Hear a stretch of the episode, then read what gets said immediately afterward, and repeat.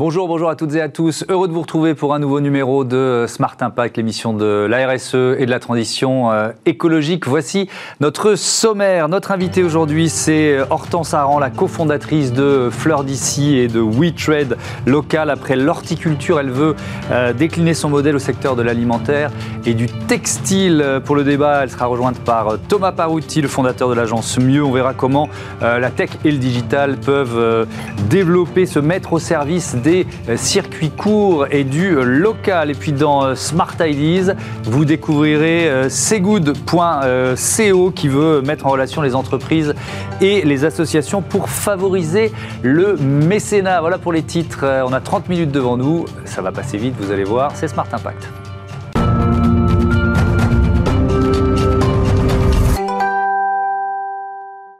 Bonjour Hortense Aran, bienvenue.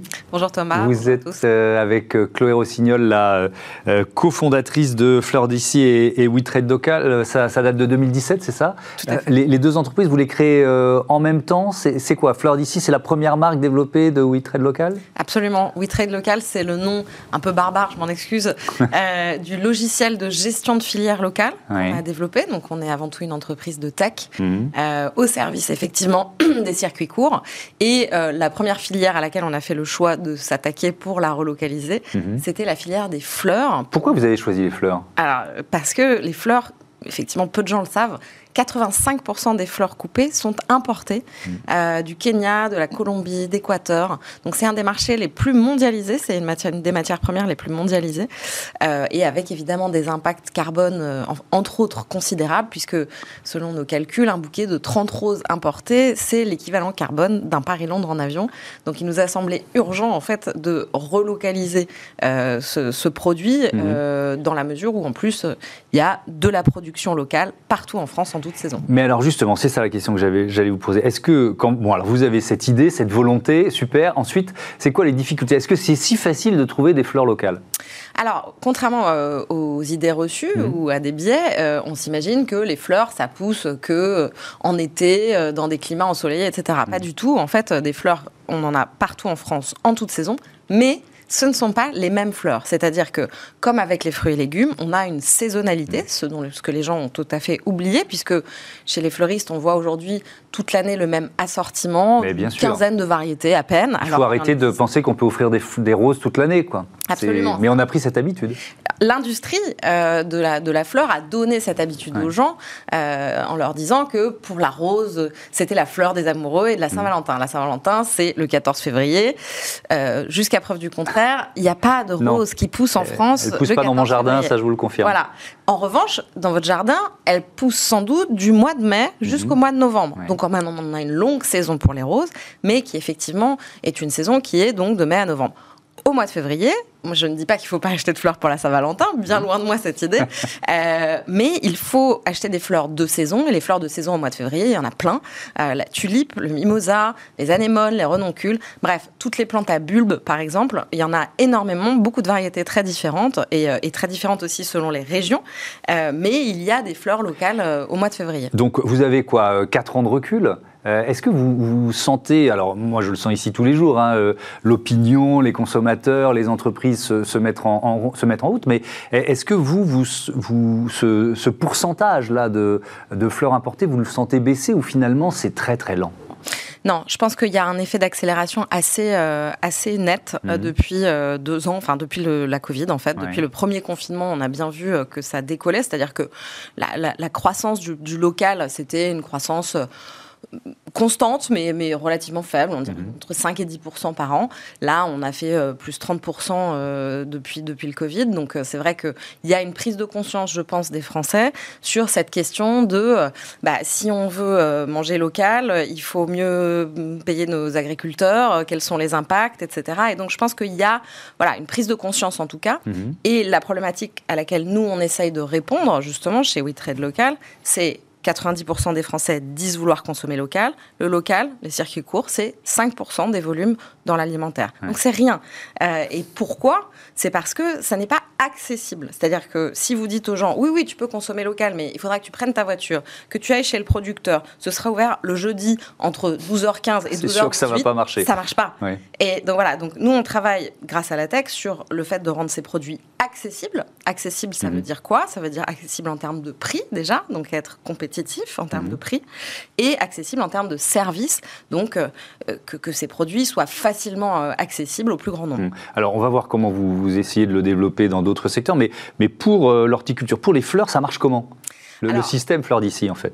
Effectivement, et c'est là où, la tech euh, rentre en ligne de compte, en mhm. fait. Nous, on est un collectif, finalement, on agrège toutes les parties prenantes, toutes les composantes de la chaîne de valeur. C'est-à-dire, on, on dit de la graine au vase, prochainement de la fourche à la fourchette, mhm. c'est-à-dire que on gère l'intégralité euh, de la chaîne de production et de la chaîne de valeur. Donc, on va agréger des agriculteurs locaux, des producteurs horticoles, avec des artisans transformateurs locaux, en l'occurrence des artisans fleuristes, des commerçants de centre-ville et euh, des gens qui font de la logistique décarbonée locale au service d'un client local. Donc nous, ce qu'on fait grâce à la tech, c'est que en découpant en ordre, en de multiples ordres, on arrive à recréer des boucles locales mhm. euh, dans lesquelles la valeur est mieux distribuée à l'échelle locale. Oui, d'accord. Vous venez de lever, euh, deuxième levée de fonds, je crois, c'est ça? C'était quel montant? on a levé. Parce que j'ai plus 5 millions et demi, c'est ça Voilà, c'est ça. 5 millions et demi d'euros. Euh, c'est quoi l'objectif euh, associé à cette levée de fonds? Alors, l'objectif associé, euh, c'est de aujourd'hui capitaliser sur le savoir-faire et sur la tech qu'on a développée au service donc de la filière des fleurs pour l'appliquer à d'autres filières, puisque comme je l'ai dit en introduction, il y a énormément de produits qu'on pourrait relocaliser, énormément de filières. À partir du moment où ça, ça, se base sur une production agricole locale qui existe en France ou qui pourrait exister en France. Euh, l'idée, c'est de se demander comment est-ce qu'on fait pour euh, réintégrer euh, bah, soit la matière première, soit les transformations, les unités de transformation. Et donc, nous, ce qu'on a, ce qu'on a découvert entre guillemets, enfin en tout cas ce qu'on notre ce, qu'on croit chez Fleur d'ici et chez WeTrade Local, c'est que la raison pour laquelle justement, comme je disais avant, les circuits courts ne décollent pas, c'est parce que euh, aujourd'hui, on est héritier d'une ère industrielle dans laquelle tous les investissements ont été concentrés sur les outils de production, donc des usines en fait qui ont, qui ont capté euh, toute, mmh. euh, voilà, toute l'attention et, et qui ont façonné les process. ces usines, par exemple chez McCain, si vous voulez une, usine McCain, ce qu'il lui faut, c'est pour s'adapter aux machines, c'est des pommes de terre qui sont ultra calibrées, ultra standardisées et en très grande quantité, qui arrivent d'un seul producteur, etc en aucun cas, l'agriculture locale ne peut produire ça. Hmm. Et donc, il, a, il, fallait, il nous a apparu urgent de repenser cette étape de transformation. Euh, et donc, pour sortir un produit qui soit à la fois, qui corresponde à ce que la nature produit et à ce que le client attend. Et ça, c'est cette étape de transformation. On peut s'appuyer sur une ressource euh, très large qui s'appelle les artisans. Euh, et en fait, nous, on pense qu'au lieu d'avoir une grosse usine, il est temps aujourd'hui de décentraliser, déconcentrer cette étape de la transformation en s'appuyant sur des petites unités locales qui vont faire la transformation. Et elles existent, ces unités Elles existent. Ce sont des artisans locaux, que ce mmh. soit donc pour la flore, c'est des fleuristes. Pour l'alimentaire, si on, l'idée étant de produire, par exemple, des, plats préparés pour servir les cantines, les restaurants mhm. d'entreprise, etc., bah, c'est des restaurateurs qui ont dans leur planning de production des trous qu'on peut optimiser dans la charge de travail. Euh, ça peut être, euh, pour le textile, des petits ateliers de confection.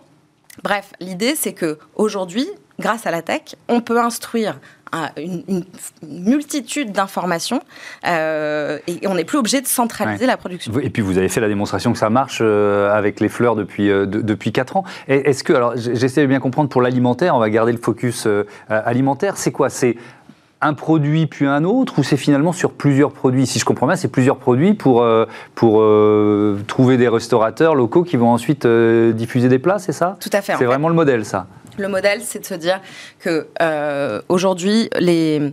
c'est exactement la même chose que quand vous avez un bon restaurateur que vous aimez bien. Vous hmm. Vous savez pas quel va être le plat du jour, mais vous savez que ce sera bon parce qu'en fait, vous lui faites confiance. Vous avez cette idée que c'est quelqu'un qui a un savoir-faire particulier et quel que soit ce qu'il aura trouvé au marché ce jour-là, qui sera le produit qui lui aura hmm. parlé parce que c'est le plus frais, parce que c'est le meilleur, parce que c'est celui qui est de saison, c'est celui qui était le moins cher, etc. Il aura su, grâce à son savoir-faire, préparer quelque chose qui soit adéquat. Nous, l'idée, c'est de scaler, pour utiliser un barbarisme de la Startup Nation, mais de, développer cette, cette idée-là, mhm. euh, cette façon de faire-là, euh, pour lui donner euh, de l'ampleur et des volumes, et donc pouvoir servir des très grandes quantités avec des gens qui peuvent faire du sur-mesure quasiment. L'alimentaire, c'est ce qui est le plus proche finalement, on est, on est dans des problématiques assez proches de celles des fleurs Oui.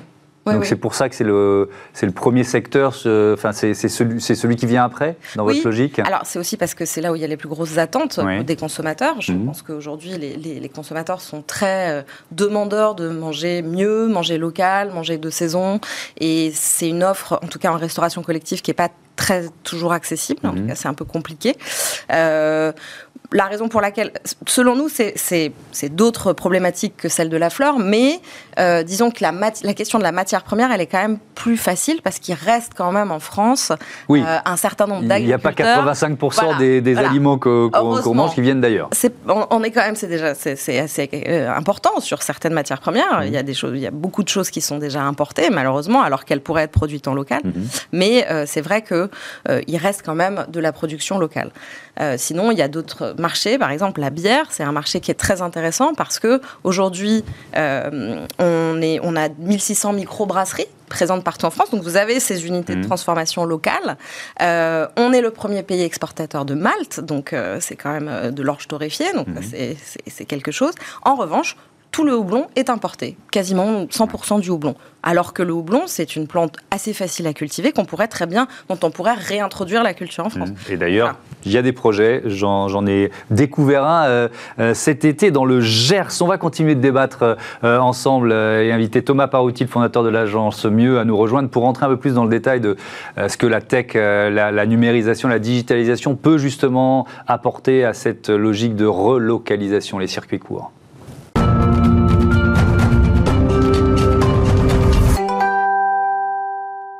Comment mettre euh, la tech, la digitalisation au service des euh, circuits courts euh, et des commerces et des commerçants? C'est le thème de notre débat, avec toujours avec nous Hortense Aran, qui est la cofondatrice de Fleur d'ici, de WeTrade Local, et Thomas Parouti. Bonjour Thomas, heureux de vous accueillir une nouvelle fois dans cette émission, le fondateur de l'agence Mieux. Est-ce que peut-être déjà on peut, on peut revenir sur une question de temporalité. Est-ce qu'il y a eu un effet accélérateur là de, de la crise Covid qui n'en finit pas, dans euh, cette euh, digitalisation et, dans les, deux, les deux phénomènes dont on parle, c'est-à-dire numérisation et relocalisation les deux phénomènes ont été euh, fortement accélérés pendant la crise. Mmh. évidemment, la relocalisation, on a un peu fermé les frontières. Il y a une demande de plus en plus forte des consommateurs que ce soit sur l'alimentaire dont vous parliez avant, mais aussi sur le textile, sur plein d'autres produits, euh, qui fait qu'on veut consommer du Made in France.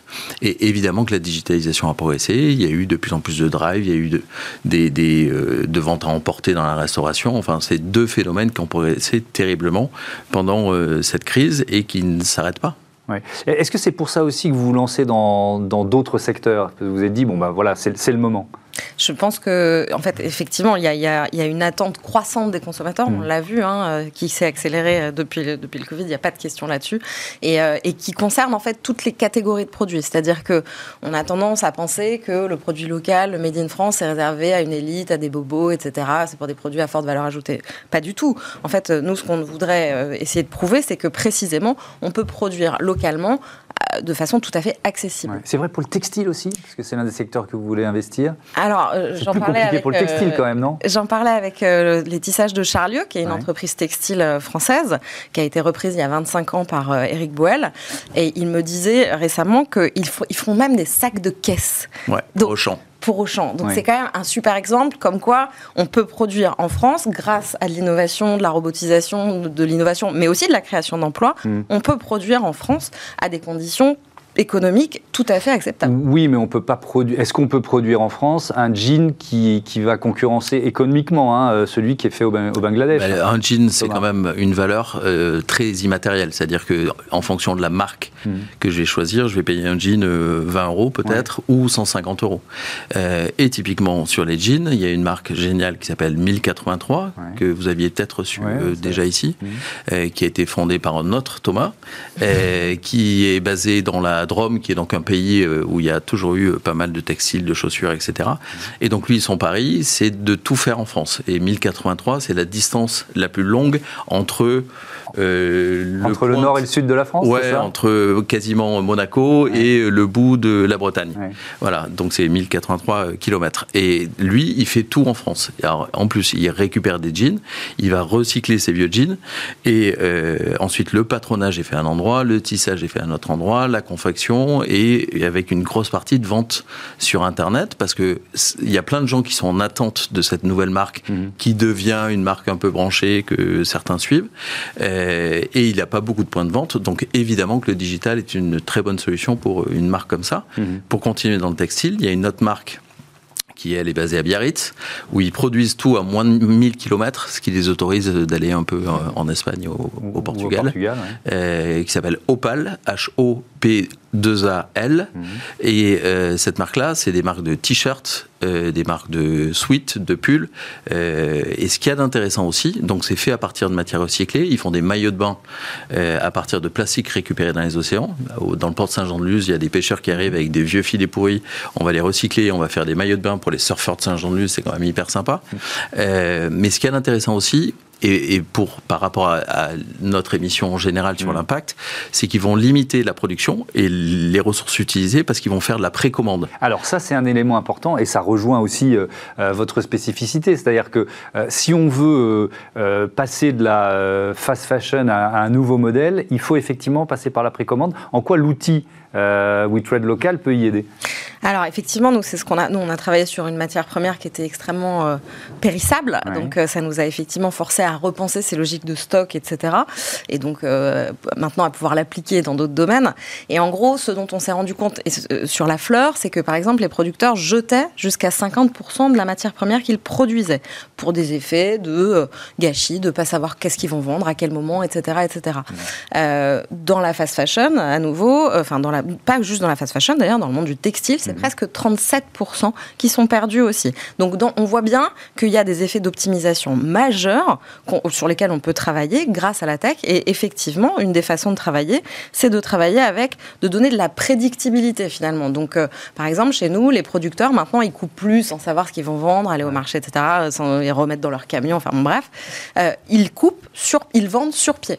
Donc ils ne coupent que ce qu'ils ont prévendu, euh, ce qui permet effectivement déjà d'optimiser et de, et de, récupérer de la valeur. Comment vous y arrivez? C'est-à-dire pour passer de 50% de, euh, des fleurs qui sont jetées à finalement, euh, je sais pas, 10-15% Non, même plus en fait. Enfin, c'est encore moins que ça. Quasiment rien. Comment est-ce qu'on y arrive? Déjà, bah, c'est là la beauté de, de, de, la tech et de la data en fait, c'est que nous on arrive à savoir quels sont les pics et les creux, à quel moment les gens commandent, et donc à pouvoir prédire en fait quels vont être les volumes qui vont être magasin par magasin À quel moment Zone par zone. Zone par zone. Tout à fait. Donc on arrive effectivement à, du coup à, pouvoir donner de l'intelligence finalement à la façon dont on fait fonctionner la chaîne de valeur. Et quand c'est pas périssable, comme les vêtements, mais là la tech aide aussi avec le développement de toutes les plateformes assez classiques de revente sur le textile, ça mhm. peut être le Bon Coin, ça peut être Vinted, etc.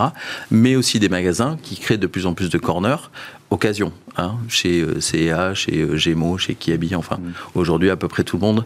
C'est euh, d'ailleurs, ça peut sembler paradoxal de voir des grandes marques faire la promotion du, de la seconde main. Mais oui, mais c'est parce qu'elles comprennent que en fait, la grande tendance globale qu'on est en train de voir sur les sujets RSE, c'est on, on passe du plus à moins et mieux. Mhm. Voilà, donc on veut éco-concevoir, on veut des produits plus durables, des produits réparables. Et ce marché de l'occasion, de la deuxième main, de la troisième main, il y a même des, distributeurs qui parlent de troisième et de quatrième main, euh, se développe de la même façon que l'usage est priorisé par rapport à la propriété. Mhm. Donc c'est aussi pour ça que la location est en train de se développer et l'expérience générale, l'expérience digitale, l'expérience pas digitale. Decathlon a lancé Outdoor, qui est un site euh, où on peut faire des treks, des balades, etc. Voilà, ils proposent de l'expérience, ils vendent un service, ils vendent plus des produits, et on peut maintenant louer sa raquette. Euh, vous avez un enfant qui se met au tennis, vous louez une raquette au lieu de l'acheter, parce que si ça, si ça, se trouve, dans trois mois, dans six mois, il n'aura plus envie de jouer au tennis. Et ça, Decathlon le propose aussi? Ouais. Tout à fait. D'accord. alors, ils sont, alors que ça peut sembler contre-intuitif par rapport au modèle, euh, au modèle initial ou au modèle euh, original. Il y a un autre aspect euh, de votre métier qui est important, c'est la lutte contre la désertification. Pourquoi? Parce qu'en fait, euh, en, faisant travailler, nous, on s'appuie donc, sur des producteurs locaux, mais aussi sur des artisans transformateurs locaux. C'est donc des commerçants hein, de centre-ville qui participent euh, au, dynamisme des centres-villes, à la vie locale, etc. Et donc, nous, on, essaye d'agir comme un, apporteur d'affaires, un stabilisateur de leur business, puisqu'en fait, nous, on, vient surtout leur apporter des, des commandes au moment où ils n'en ont pas. Donc, l'idée, c'est de venir remplir les creux de sorte à lisser leur activité pour pouvoir la pérenniser et la faire croître de façon euh, à la fois stable et progressive, sans leur imposer des montées en charge ou des descentes euh, trop importantes. Donc voilà, l'idée c'est de, et c'est pour ça qu'on travaille essentiellement euh, avec eux sur des contrats d'abonnement. Nous, nos clients, c'est des grands clients type Accor, par exemple, qui a donc des hôtels partout en France, qui ont des fleurs, et, chacun de ces hôtels est donc abonné, c'est-à-dire tous les lundis ou tous les mardis, on va remplacer les fleurs. Bah ça, c'est du coup un revenu récurrent et constant qu'on promet et qu'on s'engage à donner à la fois aux producteurs locaux et aux commerçants locaux. Donc c'est deux, c'est par cette action-là finalement que nous on vient pérenniser leur activité et mmh. stabiliser euh, leur chiffre d'affaires. Est-ce que votre outil il aide aussi, et là je reviens peut-être sur la question de l'alimentation, à, sourcer les, matières premières Bien sûr. En fait, euh, de façon assez euh, étonnante, en tout cas sur la fleur, contrairement à l'alimentaire, où quand même les restaurateurs en général, mmh. je, dis bien en général parce que ça dépend de la, la catégorie question de la traçabilité, elle est, elle est, intégrée depuis longtemps. Et puis, c'est des gens qui, connaissent leur terroir. En général, ils mmh. aiment bien aller faire un tour autour de chez eux, savoir qui fait quoi, connaître le producteur, l'éleveur, le machin, etc. Sur la fleur, on n'avait pas du tout ça, parce que ce qui est enseigné euh, dans les écoles de fleuristes, c'est pas ça. Hein. c'est si vous êtes fleuriste à La seule façon que vous avez d'acheter des fleurs, c'est de faire appel à un grossiste hollandais. Terminé. Peut-être il y a un producteur à 15 km de chez vous, vous ne le connaissez pas. Mmh. Donc effectivement, nous, la tech sert aussi à ça, à recréer ce lien à la fois logistique et commercial à travers une place de marché. On appelle ça aujourd'hui une marketplace parce que c'est digital, mais ça revient au même qu'une mhm. place de marché où l'offre et la demande finalement se rencontrent, comme c'était le cas jusqu'avant-guerre, euh, de façon physique. Mhm. Euh, la, question de la réparabilité aussi, c'est une question importante. Ouais, et notamment, on parlait de, faire retravailler des gens en local. Mhm. Euh, il y a une grande tendance, notamment dans l'électroménager, mais aussi dans le textile, c'est de pouvoir réparer son matériel électroménager ou euh, par exemple, il y a une marque de Decathlon, j'y reviens, qui s'appelle Forcla, mhm. et qui propose des tutos pour réparer sa tente, ses chaussures, son sac à dos, etc. Et ça, en fait, euh, ça permet de refaire travailler plein de gens en local puisque avant, avec l'obsolescence programmée, on consommait, on jetait, on consommait, on jetait. Mhm. Là, si on décide de réparer, euh, forcément, on va faire des travailler, travailler des gens en locaux, en local. Et de la même façon, sur l'électroménager, il y a un indice de durabilité, un indice de réparabilité qui est en train d'émerger. De, d'émerger et ça fait travailler aussi plein de gens en local et c'est bien parce que ça évite de consommer trop de ressources. Hmm. C'est quoi votre perspective de croissance pour terminer Sur euh, les, combien de temps Sur 5 mois, 10 mois En gros, Comme vous voulez, sur, sur, sur, 5 euh, ans, allez. bah, je ne sais pas, vous connaissez Amazon Ah oui, j'ai vu. Amazon.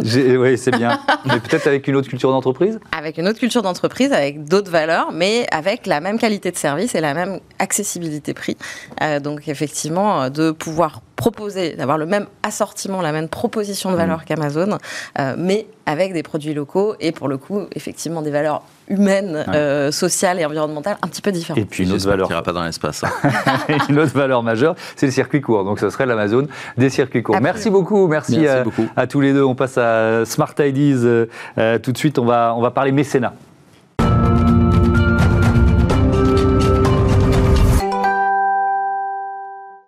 Smart Ideas euh, avec euh, Ophélie Lemoigne, bonjour. Bonjour. Bienvenue, vous êtes la fondatrice de euh, Segood.co. C'est quoi? Vous l'avez créé quand? Alors j'ai créé Segood.co en constatant que pendant le confinement, il y a eu pas mal de choses qui se sont mises en place. C'est quoi? C'est euh, un levier de transformation euh, numérique pour le secteur associatif, en fait, pour les associations qui relèvent euh, des enjeux sociaux et environnementaux. Et l'idée, c'est de s'inspirer un petit peu de ce qui a été mis en place pendant le confinement de manière très spontanée par les entreprises. Les entreprises se sont mobilisées de manière volontaire, ont mis toute la main à la pâte. Alors, c'est les industriels qui ont fait des masques et du gel, mais c'est mhm. aussi les entreprises de la tech qui ont mis à, dispo leurs compétences, leurs métiers pour euh, créer des solutions, pour aider les associations à maintenir leur action pendant, pendant ces périodes un peu compliquées, donc garder le lien avec leurs bénéficiaires. Et donc concrètement, Co, c'est quoi? C'est une mise en relation des uns et des autres, c'est ça C'est ça? C'est tout à fait ça. Et c'est en fait euh, cibler des, euh, des, entreprises qui n'ont pas de structuration de, politique RSE ou d'engagement solidaire et donc leur offrir une, une, solution clé en main en leur présentant des projets d'associations qui sont déjà assez ciblés et cadrés, mhm. et donc leur, leur permettre de se positionner dessus euh, de manière, euh, dans le cadre d'un don, en fait. D'accord. Et alors, comment vous, euh, vous facilitez cette rencontre entre les entreprises qui, voilà, qui ont cette, cette envie mhm. d'aider, de, d'avoir une action humanitaire, et des associations qui pourraient en avoir besoin? Alors, c'est simple et c'est compliqué à la fois, parce que mmh. comme il y a deux, euh, deux points d'entrée, finalement, euh, j'ai commencé par sourcer un petit peu, euh, prendre la température des entreprises en termes de capacité d'action. on sait, bah, la transformation digitale, ça reste le vrai sujet là tout de suite, donc elles sont très sollicitées. donc ça pouvait être un point de friction pour le projet. Et en parallèle, j'ai commencé à sourcer, fait un, un, premier appel à projet de projet d'association que j'ai diffusé, qui a permis de, sourcer euh, euh, une grosse quinzaine de projets d'assaut. Alors j'ai mhm. mis quelques critères quand même pour pas que ça parte dans tous les sens, et pour moi me permettre de dire voilà, on a les associations globalement, elles ont besoin de ça et ça, et d'après retourner dans les entreprises pour, euh, pour les mobiliser sur des projets. Donc, ce sont des associations qui ont besoin de se numériser pour être plus efficaces. Tout à fait. Il faut dire les choses très clairement. Et donc, vous trouvez des entreprises dont c'est la spécialité et qui vont faire quoi du, euh, du mécénat de compétences, qui vont offrir des, des, heures de, de, travail de collaborateurs Comment ça se passe? Alors, c'est pas forcément du mécénat de compétences. C'est vraiment, euh, j'essaye au maximum que ça, se définisse en livrable. Donc finalement, c'est plutôt du mécénat en prestation de service. D'accord. Donc en gros, comme elle le ferait pour un client, euh, bah là, elle mobilise une équipe euh, qui aurait été mobilisée pour, pour, pour répondre à un besoin client. Bah là, c'est pour répondre à un besoin d'association. Et en effet, derrière, il y a un reçu fiscal qui est généré et une, la réduction fiscale mhm. du mécénat qui s'applique. D'accord. C'est Good, c'est une entreprise? C'est une entreprise. Donc c'est quoi votre modèle économique? C'est un modèle économique où là, contrairement à tout ce qui se passe en termes de plateformes et tout ce qui existe en termes de mhm. plateformes de mécénat de compétences, là, c'est les associations qui vont euh, payer un pourcentage euh, du montant estimé du don, qui est mhm. déjà moindre que ce que paierait un client, euh, assez good pour pouvoir maintenir l'activité mhm. et faire en sorte que le projet. Donc il y a quoi? Il y a une quinzaine d'associations qui sont un peu dans, dans, dans, dans les projets aujourd'hui, c'est ça? Pour l'instant, voilà, c'est ça. Le premier appel à projet qui a été lancé, alors de manière, on va dire, avec un petit peu plus d'auditoire euh, en mars, euh, jusqu'à euh, fin mars, pendant un mois, donc un sourcing de 15 projets, grosso mhm. modo. il y en a 7 qui sont en cours de lancement. Il y a 5 projets qui ont trouvé tout de suite des mécènes en, en moins de deux mois on a, trouvé, on a trouvé les mécènes. Et grosso modo, aujourd'hui, on est sur un taux de, transformation de 90%. Donc 90% des associations qui répondaient aux critères ont, trouvé, euh, ont été mises en relation avec une entreprise mmh. capable de, les aider. Et vous lancez un nouvel appel à projet là? Ah, Complètement. Je lance un nouvel appel à projet. Profitez-en alors. oui, complètement. Je lance un nouvel appel à projet donc, euh, aux associations. Euh, partagez les besoins, partagez vos besoins donc sur cgood.co et euh, aux entreprises évidemment qui ont envie de, bah, se lancer, d'être responsables et en même temps qui ne savent pas forcément comment le faire. Votre métier peut avoir de l'impact en fait et c'est ça qui, est beau avec ce projet.